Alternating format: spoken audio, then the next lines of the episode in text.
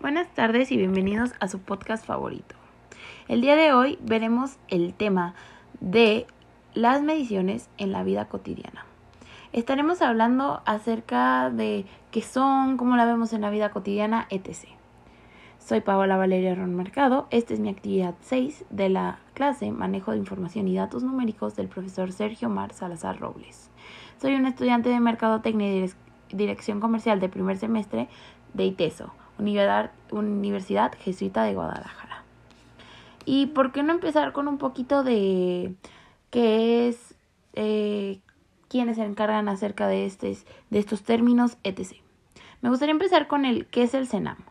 Es el Centro Nacional de Metrología, el cual es un organismo descentralizado del gobierno federal coordinado por la Secretaría de Economía, cuyas funciones y atribuciones son otorgadas por la Ley Federal sobre la Metrología y normalización, además de ser fundamentales para mantener y desarrollar el sistema de mediciones en el país. Las, las medidas las podríamos explicar como una medición. Una referencia podría ser cuando lo comparamos con lo, que, con lo que queremos medir y contamos cuántas veces cabe en nuestra referencia. Ese podría ser alguna de nuestras referencias. Bueno, también, ¿para qué ha servido el tratado para aplicar el sistema internacional de medidas? Bueno, para empezar, contribuir al desarrollo del país apoyando diversos factores de la sociedad en la satisfacción de sus necesidades metrológicas, por medio de servicios tecnológicos de la más alta calidad para incrementar nuestra competitividad, contribuir al desarrollo sustentable y mejorar la calidad de vida de la población, además de que así tendríamos todo el mundo ciertas medidas estándares para entendernos mejor.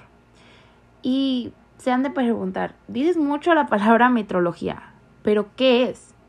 En pocas palabras, es la esencia de las mediciones. Ahora, me gustaría irme a algo más específico y reflexionar acerca de las instituciones involucradas con las mediciones que usamos en nuestra vida diaria. Para empezar, algunas de las mediciones que usamos diariamente y hacemos que nuestra vida cotidiana, nuestra casa, nuestro entorno funcione en base a esto hasta ahora, podría ser pesar los kilogramos de carne, pescado, pollo, verduras, etc. en la comida. Por ejemplo, yo estoy haciendo una dieta y es lo que hago seguido. O pesar kilos de harina para algún postre, alguna comida que lleve harina, etc.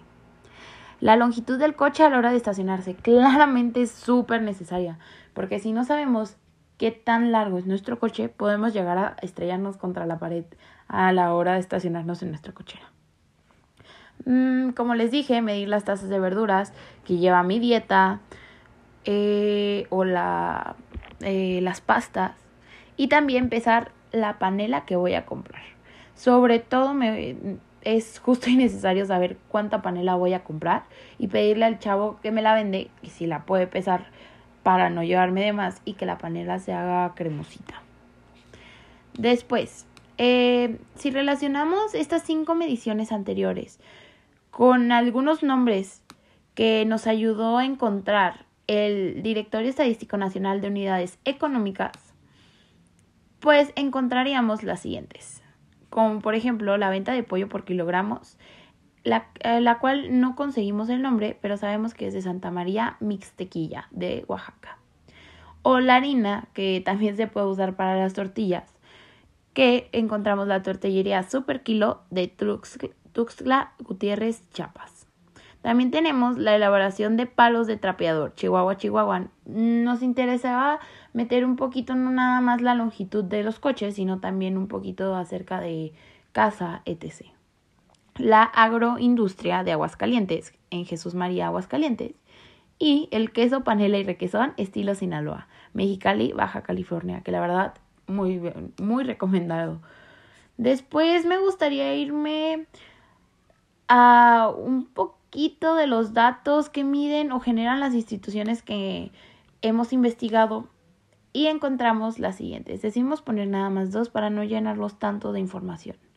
Las primeras que encontramos fueron las organizaciones internacionales de meteorología, la cual fue la Institución Internacional de Pesas y Medidas, BIP, y la Organización Internacional de Metrología Legal. Estas uh, tienen por eh, la primera tiene por omisión el establecimiento a nivel mundial de la uniformidad de las mediciones y las conferencias general de pesas y medidas. Y la segunda, la OIM, promueve la armonización global de los procedimientos, reglamentos de metrología legal. Después encontramos las organizaciones regionales de metrología. La primera que decidimos poner es el Sistema Interamericano de Metrología SIM. Es el resultado de un amplio acuerdo entre organizaciones nacionales de metrología de las 34 naciones miembros de la Organización de los Estados Unidos Americanos, OEA.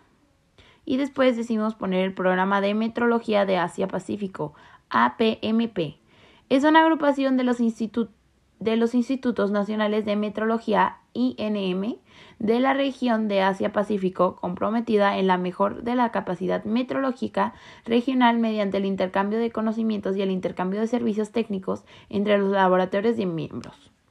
Y esto sería todo por hoy de mi parte, espero les haya gustado y sigan escuchando los podcasts que les seguiremos haciendo. Eh, tengan bonita tarde y los veo en la siguiente actividad o episodio.